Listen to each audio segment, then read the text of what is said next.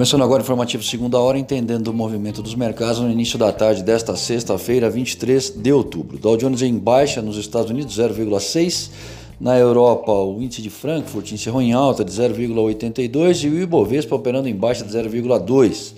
O dólar em leve baixa externa de 0,03 e em alta de 0,4 por aqui.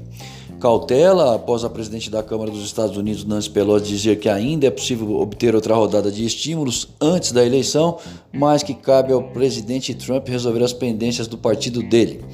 O assessor econômico da Casa Branca, o Larry Kudlow, disse que não queria prever se ou quando um acordo poderia ser alcançado e ainda reiterou que haviam diferenças políticas significativas entre os democratas e o governo e segue o jogo, pelo visto, sem maiores avanços nesse encerramento de semana.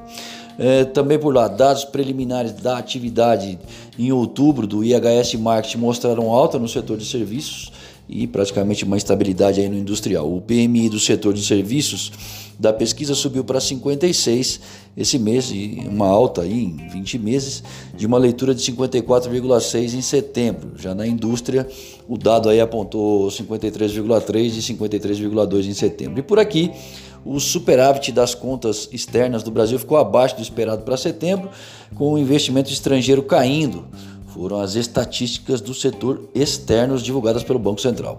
Eu sou Alessandro Faganello, desejo uma ótima tarde a todos e espero vocês para abrir o mercado através do boletim Primeiro Minuto na segunda-feira.